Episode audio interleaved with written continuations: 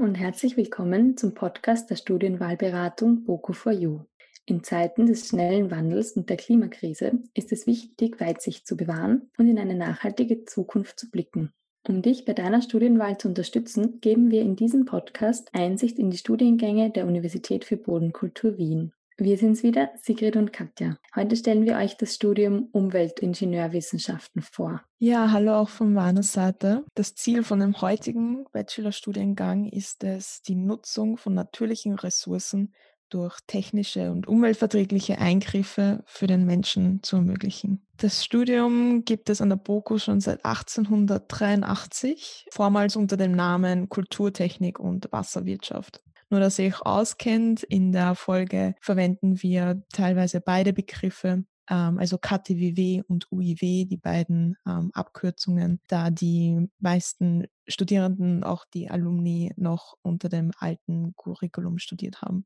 Im Zentrum des Studiums ähm, steht die Einheit und diese Interaktion zwischen Natur und Technik und wie wir das für den Menschen am besten anpassen können, dass es trotzdem so umweltfreundlich wie möglich umgesetzt wird. Und dies passiert vor allem durch Innovation und technische Lösungen.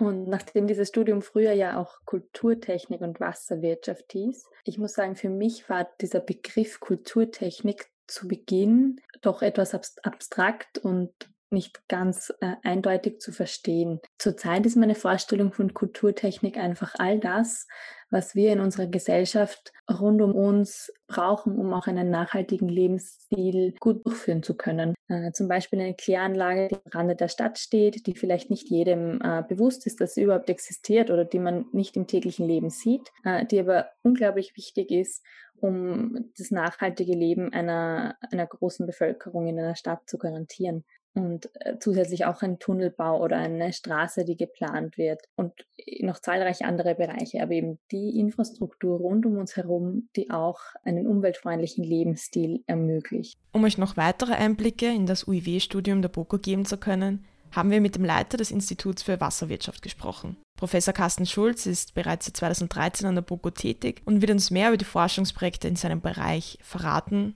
und auch Tipps für Studierende geben. Was sind denn derzeit die aktuellen Schwerpunkte in der Forschung an Ihrem Institut?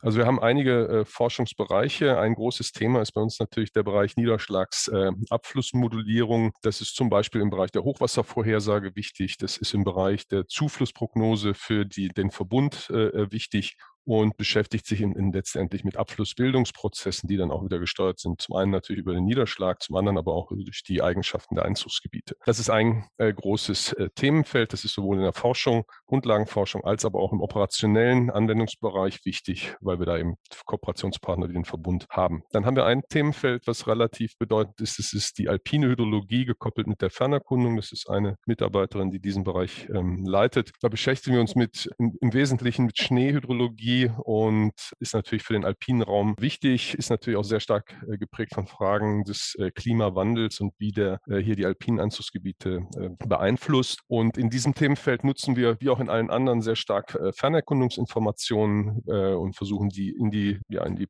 in das Prozessverständnis, aber auch in die Prognose von solchen Systemen einzubinden. Dann haben wir einen Bereich, der sich mit, wir nennen das hier ökohydrologische Modellierung beschäftigt. Da geht es auch um Gewässergütefragen. Die anderen beschäftigen sich mehr mit Fragen der der äh, Wassermengenwirtschaft. Und dort gehen auch im Prinzip integrative Aspekte sehr stark ein, also landwirtschaftliche Fragestellungen, Stickstoff, Phosphor als Problemstoffe, auch dann später im Grundwasser und wie das Ganze über Maßnahmen auf äh, großskaligen Einzugsgebieten, zum Beispiel im Donauraum in Kooperation mit dem ICPDR, wie das entsprechend äh, bewirtschaftet werden kann. Und dann haben wir auch mit anderen Instituten zusammen einige Forschungsaktivitäten, zum Beispiel in der Rosalia, das ist das ja, Forsteinzugsgebiet oder Forsttestgebiet der BOKU, wo auch alle Studierenden eigentlich in den verschiedensten Studiengängen Praktika machen, wo wir auch uns mit Abflussbildungsprozessen und mit ja, Wechselwirkungen mit dem Forstökosystem äh, auseinandersetzen. Soweit. Und in diesen Themenfeldern sind dann auch einige Pro äh, Forschungsprojekte angesiedelt. Den Verbund habe ich schon erwähnt. Wir machen Grundlagenforschung, haben also DFG-Projekte, zum Beispiel im Themenfeld Regionalisierungsfragen. Und äh, mit den Ministerien im Moment zum Beispiel künstliche Intelligenz im Hochwasserrisikomanagement. Das sind so einige aktuelle Dinge, die wir da betreiben.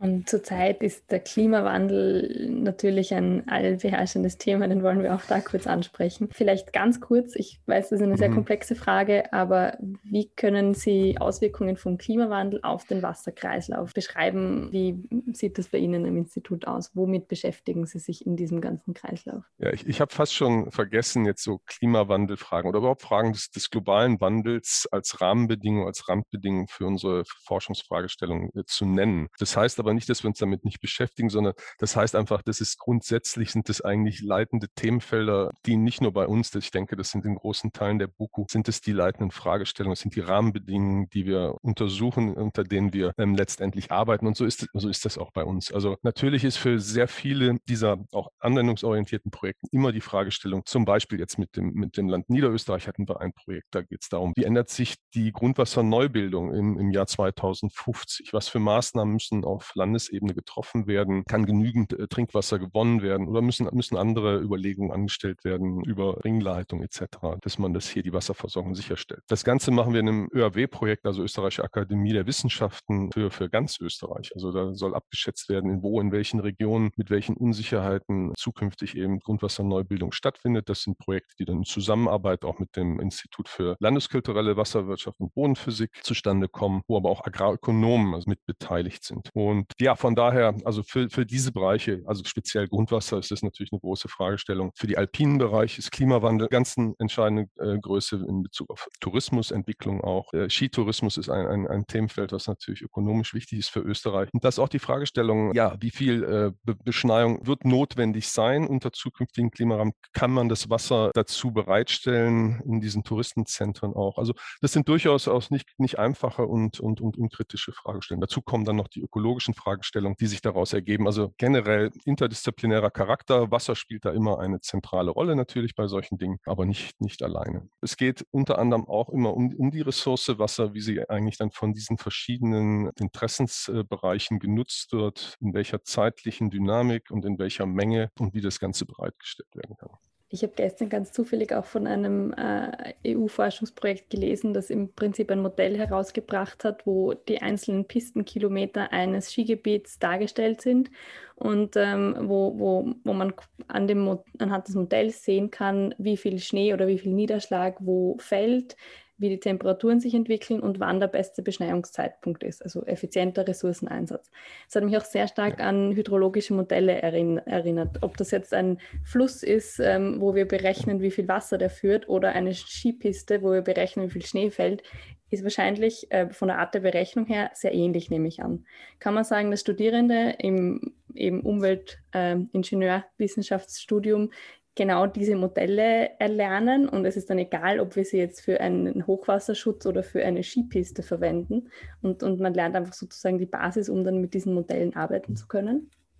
Also es sind sogar mehrere Modellsysteme, die da ineinander greifen. Das, das eine ist, sind natürlich immer äh, Wettervorhersagemodelle, kurzfristige Langfristprognosen, beziehungsweise dann eben Unterfragen Klimawandel, Klimamodelle und Szenarien, die dort entwickelt werden. Das ist das eine. Aber das sind dann die, die meteorologischen und klimatischen Randbedingungen, die wirken. Und dann kommt im Prinzip das sind dann die sogenannten äh, Impact-Modelle. Das sind dann, ist dann der Bereich der Hydrologie. Im Bereich der Forstwissenschaften sind es dann äh, Waldökosystemmodelle, die da unter diesen klimatischen und, und äh, Rahmenbedingungen äh, prognostizieren, wie sich das System verhält. Ja, und das, da haben Sie genau recht. Also da, da haben wir als, als Hydrologen, gucken uns natürlich das hydrologische System an, den Wasserkreislauf, die verschiedenen Komponenten. Es sind natürlich jetzt verschiedene Prozesse, also Schneebildung, Schneeverlagerungsprozesse, Abschmelzprozesse, die dann im, im, im Schneebereich wichtig sind.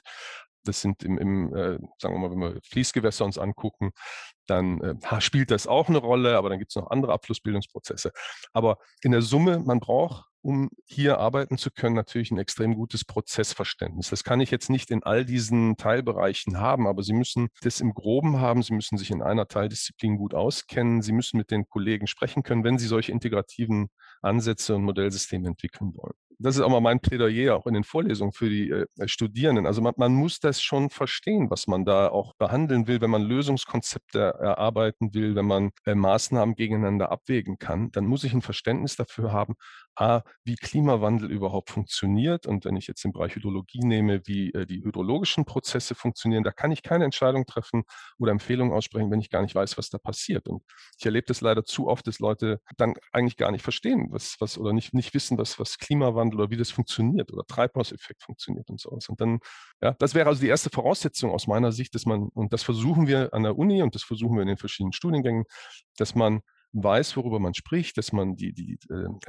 ja, notwendigen Systeme versteht, dass man weiß, wie die reagieren können, wenn man dort eingreift und dass man auch, und das ist die Stärke der BOKU eben, interdisziplinär, dass man auch ein Verständnis für die daran weiter beteiligten Systeme entwickelt. Und äh, das sind eben nicht nur Na Natursysteme, sondern vor allen Dingen dann auch der Bereich Mensch-Umwelt-Beziehungen und äh, wie politische Entscheidungen und Maßnahmen eingreifen können und Auswirkungen haben können in die Systeme. Und ich denke, das ist ein, eine große Stärke dann auch der Studiengänge an der BOKU. Und was würden Sie dann speziell StudienanfängerInnen noch mit auf den Weg geben? Also Studienanfänger gehe ich mal von aus, dass sie sich schon überlegt haben, was sie studieren möchten und Spaß an der Thematik haben, wenn sie sich entscheiden, das zu machen. Das ist, bevor man studiert, auch immer eine Empfehlung von mir. Also man, man, man, man beschäftigt sich ja doch dann den, den nächsten Teil seines Lebens damit und sollte Spaß haben an dem, was man da macht. Spaß haben an der Sache heißt aber nicht, dass es jetzt in jeder Sekunde, in der man sich beschäftigt, immer leicht und locker und ohne Schwierigkeiten vorangeht. Das heißt natürlich auch, dass man sich da äh, mit sehr viel Energie und manchmal auch eben durch bestimmte Dinge äh, hindurchquälen muss. Und da sind zum Beispiel jetzt natürlich viele Themenfelder aus unserem Bereich auch immer ein Thema. Also wenn ich an Hydraulik denke oder an, an Bodenphysik oder auch an Hydrologie, dann habe ich den Eindruck, das sind natürlich nicht immer die einfachsten Sachen, die da dann in den Vorlesungen behandelt werden. Aber da muss man sich dann auch mal durchkämpfen und da muss man eben auch versuchen, ähm, sich da im Team oder auch mit Zuhilfenahme, und wir sind da immer gerne bereit, auch zu helfen und zu unterstützen, sich in diese Problematiken dann einzuarbeiten. Ja? Und das, das wird in anderen Bereichen auch so sein. Also das ist nicht immer leicht, aber ähm, wie gesagt, grundsätzlich sollte Spaß daran äh, vorhanden sein an der Sache. Okay, nun haben wir ein paar Einblicke bekommen, was im Studium so behandelt wird und wie das auch in der Forschung so abläuft. Jetzt wollten wir natürlich auch wissen, wie das aus der Sicht der Studierenden ist. Darum haben wir mit Marlene Eistert gesprochen. Sie ist nun gerade im Master von Umweltingenieurwissenschaften und wird uns ein paar Einblicke in den Studienalltag geben.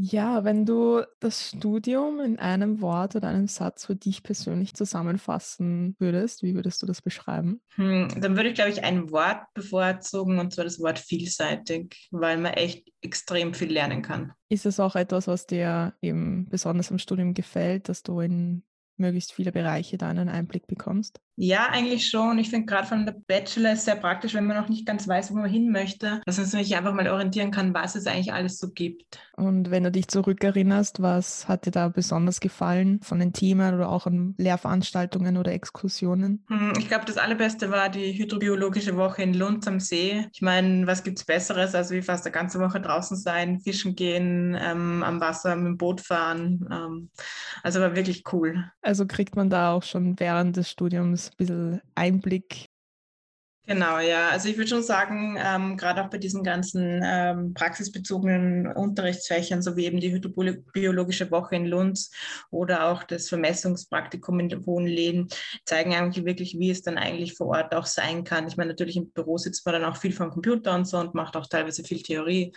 Ähm, aber ich glaube, das Studium verbindet beides eigentlich optimal, so die Theorie und die Praxis. Beim Studium zählt ja auch ein Praktikum dazu. Wo hast du das zum Beispiel gemacht und hat dir das auch geholfen, dich dann dafür zu entscheiden, wo du dich dann später spezialisieren möchtest? Ähm, ich habe mein Praktikum beim Ingenieurbüro in Salzburg gemacht im Bereich Siedlungswasserwirtschaft mit Spezialisierung auf Trinkwasserwirtschaft. Ich bin seit dem Büro schon seit über zehn Jahren, also was sozusagen eh offensichtlich, dass dort ein Praktikum machen wird. Und ich kann jedem empfehlen, mehr als wie ein Praktikum zu machen, ähm, weil es einfach wirklich zeigt, wie später mal sein wird. Natürlich, die Studium bereitet dich super darauf vor, was das Wissen betrifft und natürlich auch mit die praxisbezogenen Fächer, aber gerade Arbeiten gehen ist dann doch nochmal einfach ein bisschen was anderes. Also kann ich jedem empfehlen, mehr so ein Praktikum zu machen. Okay. Also möchtest du dann später auch dort weiterhin tätig sein oder in welchem Bereich würdest du gerne später tätig werden? Ja, ich habe mich jetzt im Master auf Siedlungswasserwirtschaft und Verkehrsplanung spezialisiert, wobei ich Verkehrsplanung eher darum mache, damit ich weiß, wo ich später meinen Kanal in die Straße reinplane. Und ich werde wahrscheinlich in den Siedlungswasserwirtschaftsbereich gehen, ähm, bin auch dort jetzt neben meinem Studium tätig und bin auch beim Verein dabei, bei den Austrian Young Water Professionals. Also man kann auch schon während dem Studium eigentlich ziemlich gut in die Wasserwirtschaft reinschnuppern. Hast du auch das Gefühl gehabt, dass du während des Studiums dich schon auch mit anderen Alumnis vernetzen konntest oder in der Branche, dass man da noch mehr Kontakte und Einblicke bekommt? Bekommt? Ja, aber eigentlich ehrlich gesagt erst im Master, gerade im Master ist das dann alles ein bisschen familiärer gehalten und erst da bilden sich meiner Meinung nach so wirklich äh, die Kontakte und ein Netzwerk, wo man sagen kann, hey, ich lerne dort und dort jemanden kennen. Man muss natürlich auch selber auf Veranstaltungen gehen. Also das kann ich auch sehr empfehlen. Und wie hast du generell auch so den Zusammenhalt oder den Austausch zwischen den Studierenden und den Lehrenden an der BOKU empfunden? Eigentlich sehr gut, weil man muss echt sagen, egal wann man irgendwo eine Frage gehabt haben, man kann immer E-Mail schreiben oder man kann immer in die Sprechstunde gehen. Oder es gibt auch immer bei den Online-Plattformen Foren, wo man sich austauschen kann. Also es ist wirklich so, dass man nicht nur eine Nummer an der BOKU ist, sondern man zählt wirklich als Mensch. Was ist zum Beispiel eine Sache, auf die du dich wieder freust, wenn man ähm, wieder an die Uni kann? Dass man wieder seine äh, Studienkollegen trifft. ich meine, die Vorlesungen online sind okay, ähm, aber mir geht schon der Kontakt zu den Studierenden ab. War das jetzt wahrscheinlich auch so das Herausforderndste am Studium, dass jetzt alles online stattgefunden hat oder was war vielleicht auch manchmal schwierig? Schwierig war ich eher so der Austausch mit den anderen Studierenden, wenn du Projekte gemacht hast oder zum Beispiel, wenn du dich auf Prüfungen vorbereitet hast und irgendwelche Fragen gehabt hast und dass der Austausch einfach wesentlich schwieriger war. Für mich selber waren die Vorlesungen online super. Ich bin wirklich gut vorankommen im Master jetzt, ähm, habe aber auch das Glück gehabt, dass ich lauter gute Vortragende gehabt habe. Das ist nämlich natürlich online nicht immer der Fall. Ja, schwierig halt, das mit einer ähnlichen Qualität umsetzen zu können. Ja, das stimmt. Und ich meine, du hast jetzt eher schon einige Sachen erwähnt, aber was würdest du StudienanfängerInnen noch mit auf den Weg geben?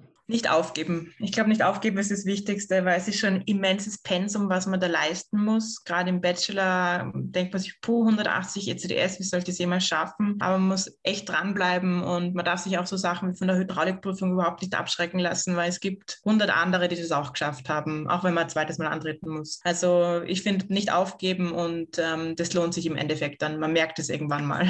Und eine Frage habe ich noch, weil du erwähnt hast, dass du in diesem ähm, Planungsbüro jetzt schon viele Jahre tätig bist. Lässt sich das Studium gut mit einem Nebenjob oder Beruf verbinden? Ähm, ich habe es am Anfang vom Bachelor sehr schwierig gefunden. Also ich, hab, ich arbeite generell nur geringfügig. Also ich arbeite sieben Stunden die Woche. Ich würde sagen, ein Studienkollege für mich arbeitet zehn Stunden die Woche. Das würde sich auch noch vereinen lassen. Aber gerade so die ersten zwei Semester im Bachelor kann ich es eher nicht empfehlen, weil da muss man sich einmal auf die Uni einstellen und das ist alles irrsinnig viel auf einmal. Aber danach auf alle Fälle. Also kann ich auch empfehlen, weil man halt auch durchs Büro oder durch ähm, Baustellentätigkeiten einfach mal so ein bisschen vergleichen kann, was passiert auf der Uni und was passiert im Arbeitsleben dann. Wir haben jetzt gerade schon über Praktika und Nebenjobs gesprochen. Das heißt, wir tauchen jetzt gleich in die Berufswelt von Umweltingenieuren ein. Deshalb haben wir mit Sebastian Paus gesprochen. Er hat KTWW im Bachelor und im Master von 2004 bis 2010 an der BOKU studiert und ja, ist seit 2010 in der Privatwirtschaft in Wien tätig, bei der Avery Group, vormals Pöri, Avery ist ein global agierendes Ingenieurunternehmen mit circa 17.000 Leute, also echt groß. Und sie sind wirklich weltweit mit sämtlichen Infrastrukturprojekten tätig. Sebastian Paus ist im Bereich Wasserkraft und Wasserwirtschaftsplanung tätig mit dem Fokus auf die ingenieurmäßige Umsetzung dieser Projekte und durfte wirklich schon an vielen, vielen Projekten auf der ganzen Welt mitarbeiten. Aber darüber wird er uns gleich mehr verraten und uns einen Einblick in seine Arbeit geben. Ich habe zu Beginn, also nach dem Studium, habe ich einige Zeit in Projekten in Österreich und in Osteuropa mitgearbeitet. Osteuropa, das war in Albanien, Projekt für die, für die Verbund. Und in Österreich war das ein Kraftwerk in der Steiermark. Danach habe ich relativ lange immer wieder in der Türkei zu tun gehabt. Das waren so vier, fünf Jahre, kann man sagen. Es gibt nämlich seit den glaube, es sind die 90er Jahre des letzten Jahrhunderts oder Jahrtausends, kann man schon sagen, ein bilaterales Abkommen zwischen Österreich und der Türkei und im Zuge dessen wurden sehr viele Großprojekte abgewickelt. Also das wissen vielleicht gar nicht so viele Leute, aber sehr viele große Stauanlagen in der Türkei sind von und, und mit österreichischen Ingenieuren gestaltet, mitgeplant und mitgebaut worden. Teilweise auch Baufirmen, die da mit beteiligt waren. Das war dann so bis 2014, 2015. Dann hat's, hat bei uns die Finanzkrise ein bisschen eingeschlagen also mit Verzögerung, weil diese Projekte haben immer sehr lange Laufzeit und wenn sich da am Finanzmarkt was tut, das kommt dann ein paar Jahre später immer bei uns an. Und da waren dann einige Projekte in der Türkei auch in der Pipeline, gab es ein bisschen weniger zu tun für uns. Ich habe dann in anderen Projekten mitgearbeitet, habe bei einem Windpark mitgebaut. 2014, das war auch eine relativ schöne Erfahrung, bin ich dann für ein paar Wochen nach Südamerika gegangen, habe dann ein Wasserkraftprojekt mitgeplant in unserem Office in Peru. Das war eigentlich ganz eine tolle Erfahrung. 2015, 2016 äh, war ich dann bei einem Projekt in Laos mit dabei. Da war ich ein paar Wochen in unserem Office in, in Thailand. Und in letzter Zeit mache ich hauptsächlich Wasserkraftstudien im Himalaya-Gebiet, also Nepal haben wir da sehr schöne Studie. In Pakistan durfte ich auch schon mitarbeiten. Und das Letzte, was ich jetzt gemacht habe, bevor ich wie ich erwähnt habe, in Karenz gegangen bin, bei einem kleinen Mittelwasserkraftprojekt in, in Georgien. Genau. Also das ist so das, was ich hauptsächlich mache. Die internationale Erfahrung ist ja jetzt ein, ein sehr spannender Punkt, aber zuerst kommen wir vielleicht nochmal zurück auf, wie ein Wasserkraftwerk tatsächlich entsteht. Also wie läuft die Planung eines Kraftwerks ab und was beachten Sie, damit die Eingriffe auch möglichst sozial und umweltverträglich sind?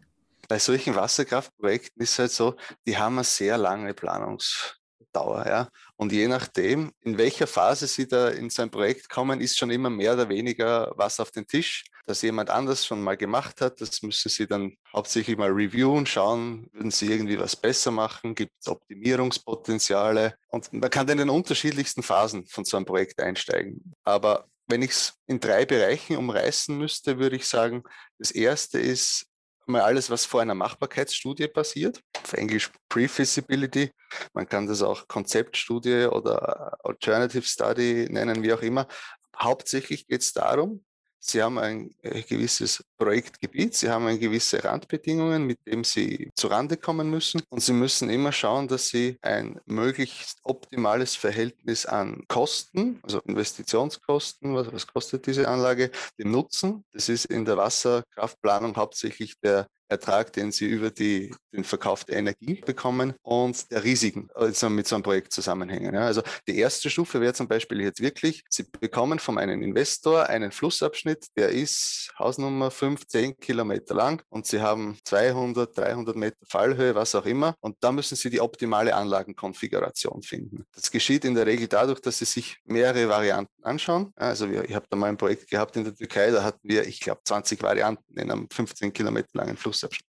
Hängt immer damit zusammen, wie schnell das, also wie gut das Projekt eigentlich von den Randbedingungen her dasteht. Dann kommen Sie am Schluss auf eine optimale Alternative, sagen wir jetzt mal, von der Wirtschaftlichkeit her gute Zahlen hat, die von den Risiken her vertretbar ist. In so einer ersten Phase reden wir immer von Risiken. Danach muss der Investor, wer auch immer das ist, das kann jetzt staatlicher Investor sein, eine private, eine Entscheidung treffen und sagen, okay, diese Variante wollen wir jetzt weiter ausbauen oder weiter planen. Dann kommen Sie in die Machbarkeit. Die Machbarkeit ist eine sehr, sehr wichtige und umfangreiche wesentliche Stufe in der Planung, wo sie wirklich Auskunft geben müssen über die technische, die wirtschaftliche. Und da kommt auch eine Frage, die Sie gehabt haben, über die ökologische Machbarkeit dieser Studie. Man muss sich auch anschauen, wie, wie ist die Leistung, also wie viel Megawatt wollen Sie da jetzt wirklich rausholen, hängt dann auch mit der Hydrologie zusammen. Und diese Machbarkeitsstudie, das sind ja in der Regel hunderte von Seiten, manchmal tausende von Seiten, je nachdem wie groß das Projekt ist und vielleicht 50 bis 100 Pläne. Basierend darauf muss dann der Investor eine Entscheidung Entscheidung treffen, ob das Projekt jetzt für ihn wirtschaftlich und technisch und von Risiken und ökologisch interessant ist oder nicht und ob das dann weiter verfolgt wird. Wenn es weiter verfolgt wird, gehen wir dann weiter in eine Ausschreibungsplanung oder in eine Einreichplanung, je nachdem, man muss das ja auch bei einer Behörde einreichen und danach kommt es äh, in die Ausführung von dem Projekt, wo das Projekt dann umgesetzt und gebaut wird. Das ist dann so in der Kürze erklärt die Hauptplanungsstadien für so eine Anlage. Sie haben jetzt auch internationale Erfahrungen gemacht und da ist wahrscheinlich auch in der Größe von den Projekten ähm, eine große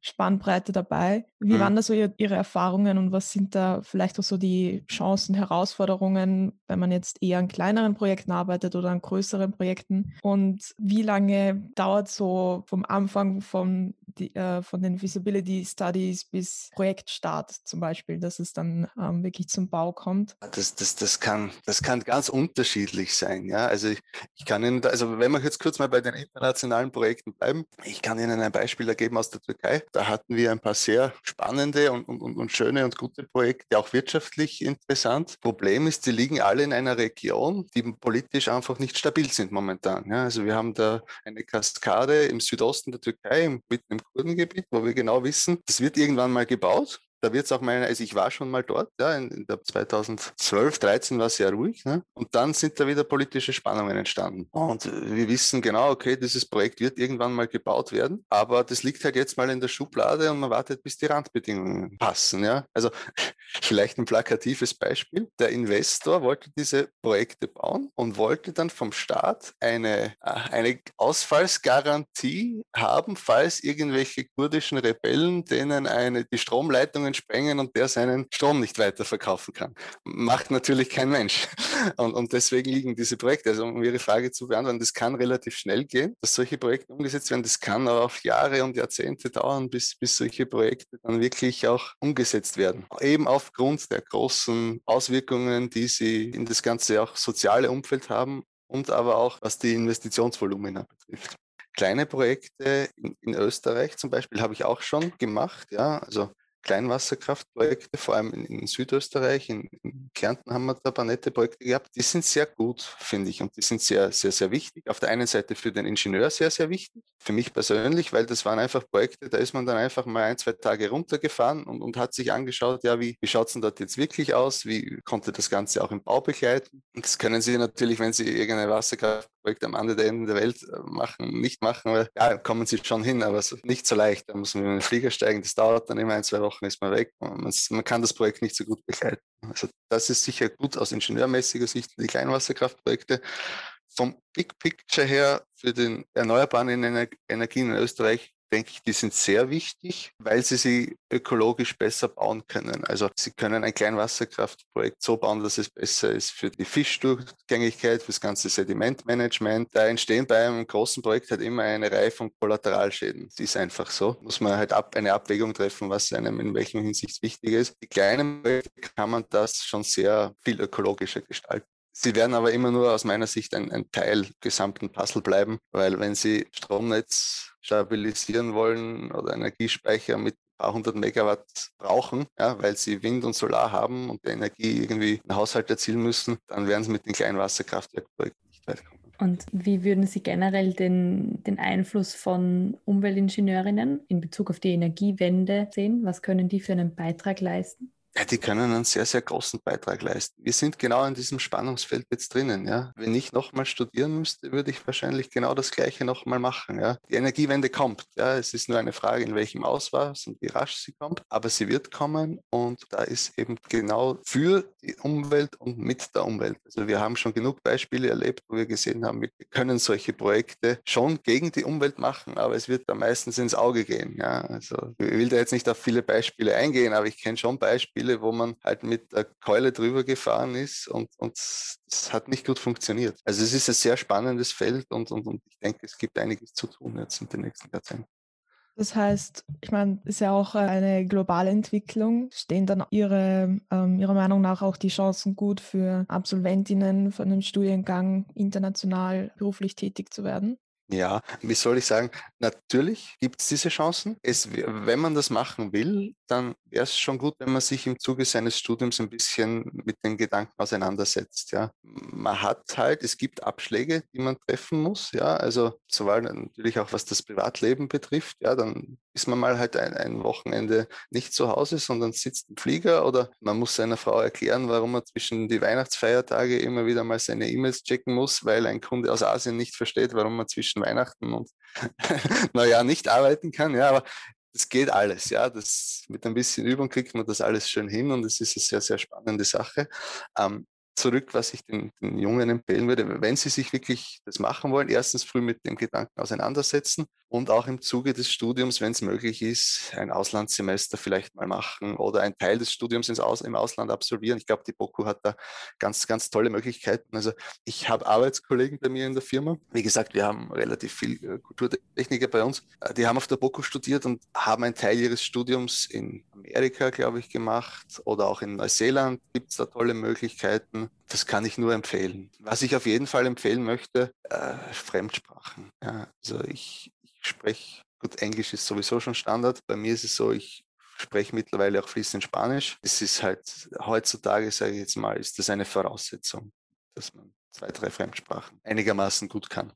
Genau, in der BOKO gibt es auch genügend Möglichkeiten, um Sprachkurse zu machen und da seine Sprachkenntnisse noch ein bisschen aufzupeppen. Wir haben auch noch mit einer anderen Absolventin gesprochen, nämlich Karina Wittberger. Sie hat ihren Master 2020 abgeschlossen, hat aber bereits schon neben dem Schreiben der Masterarbeit bei FCP, also Fritsch, Giari und Partner, angefangen und ist dort im Ingenieurtiefbau tätig. Ja, wie, wie war das so, der Umstieg oder auch das dann irgendwie so gleichzeitig zu machen? Ich meine, im Studium wird man ja darauf vorbereitet und du bekommst die, die ganze Theorie und teilweise auch schon Praxis. Hast du das Gefühl gehabt, dass du dann gut darauf vorbereitet warst, dann in den Beruf einzusteigen? Ja, eigentlich schon. Das Witzige ist, ich habe mich äh, letzte Woche eben mit meinem Partner darüber unterhalten, äh, was die Uni vermitteln soll und ob die Uni uns mehr Praxis mitgeben soll. Und dann war unsere Konklusion eigentlich, dass die Uni halt uns eben Wissen und Forschung transportieren soll. Und wenn man halt mehr Praxis will, dass man dann vielleicht halt eher eine Fachhochschule wählen sollte.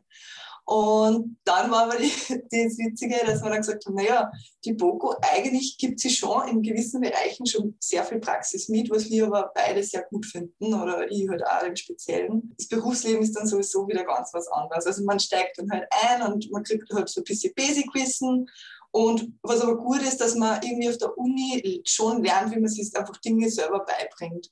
Und dann muss man sich Sachen eh selber dann im, im Leben beibringen oder kann dann halt auch irgendwie Arbeitskollegen fragen oder auch Studienkollegen. Also es kommt immer wieder vor, dass man mit Themen dann in seine WhatsApp und Signal-Chats halt fragt, hey, hat das schon wer gemacht und so. Und ich finde das eigentlich voll nett, dass man da immer Hilfe kriegt von allen Seiten.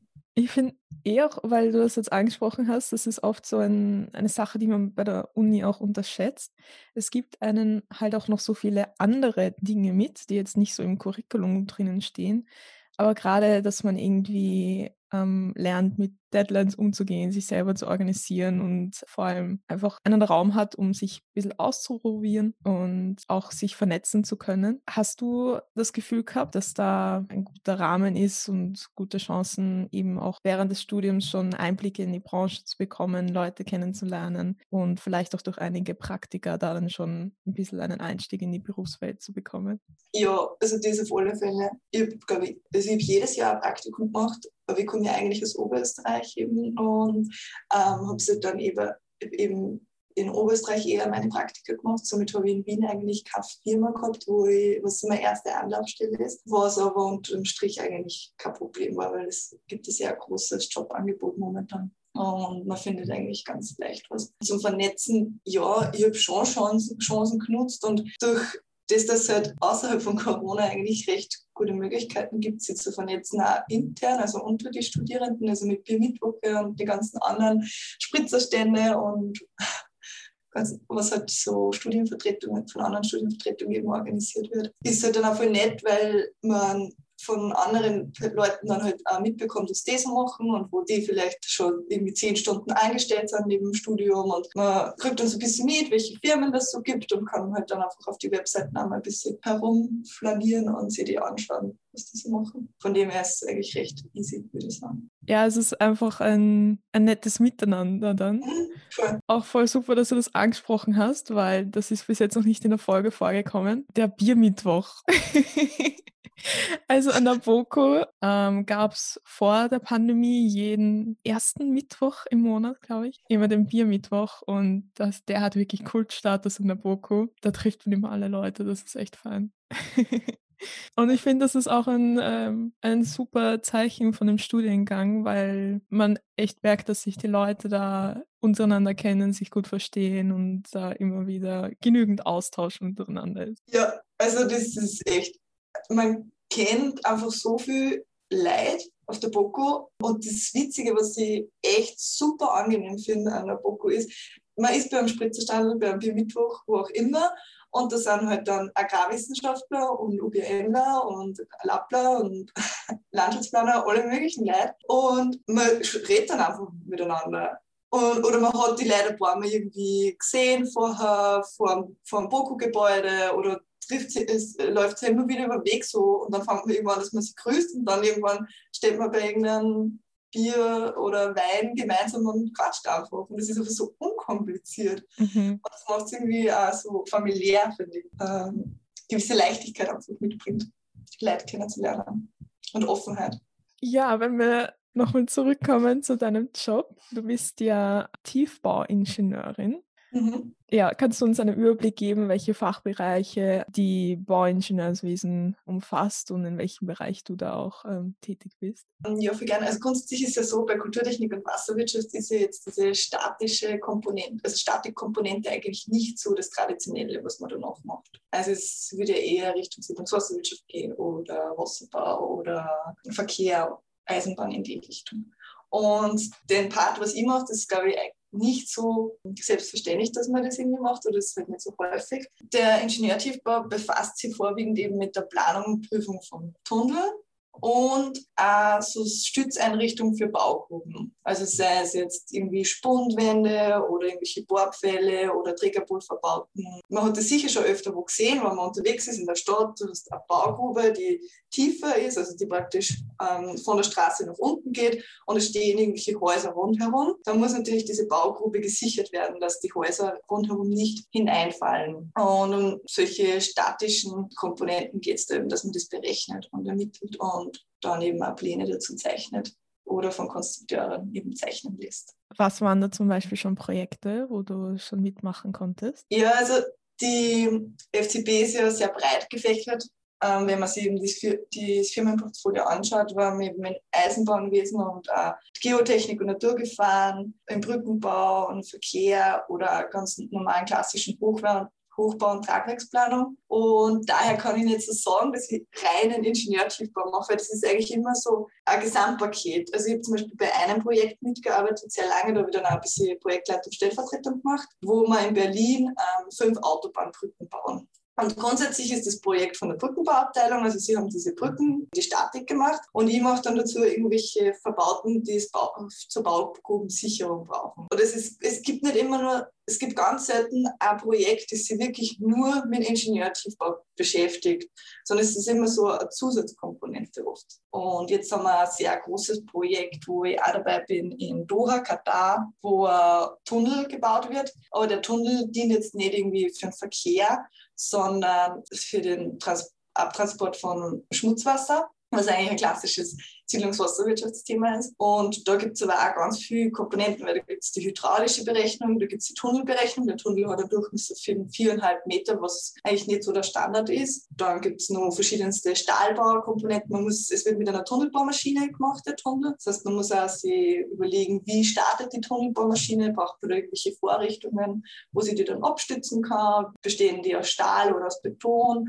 Also es ist auch sehr viel Stahlbau mittlerweile, den die rechnet. Es sind einfach ganz viele verschiedene einzelne Teile, die dann irgendwie zusammen ein großes Putzel ergeben. Wahnsinn, ich meine, das sind ja auch Riesenprojekte. Ja, das sind sehr große Projekte, aber dann gibt es wieder sehr kleine Projekte, wie zum Beispiel am ähm, Michaelerplatz, den kennt man eigentlich in Wien.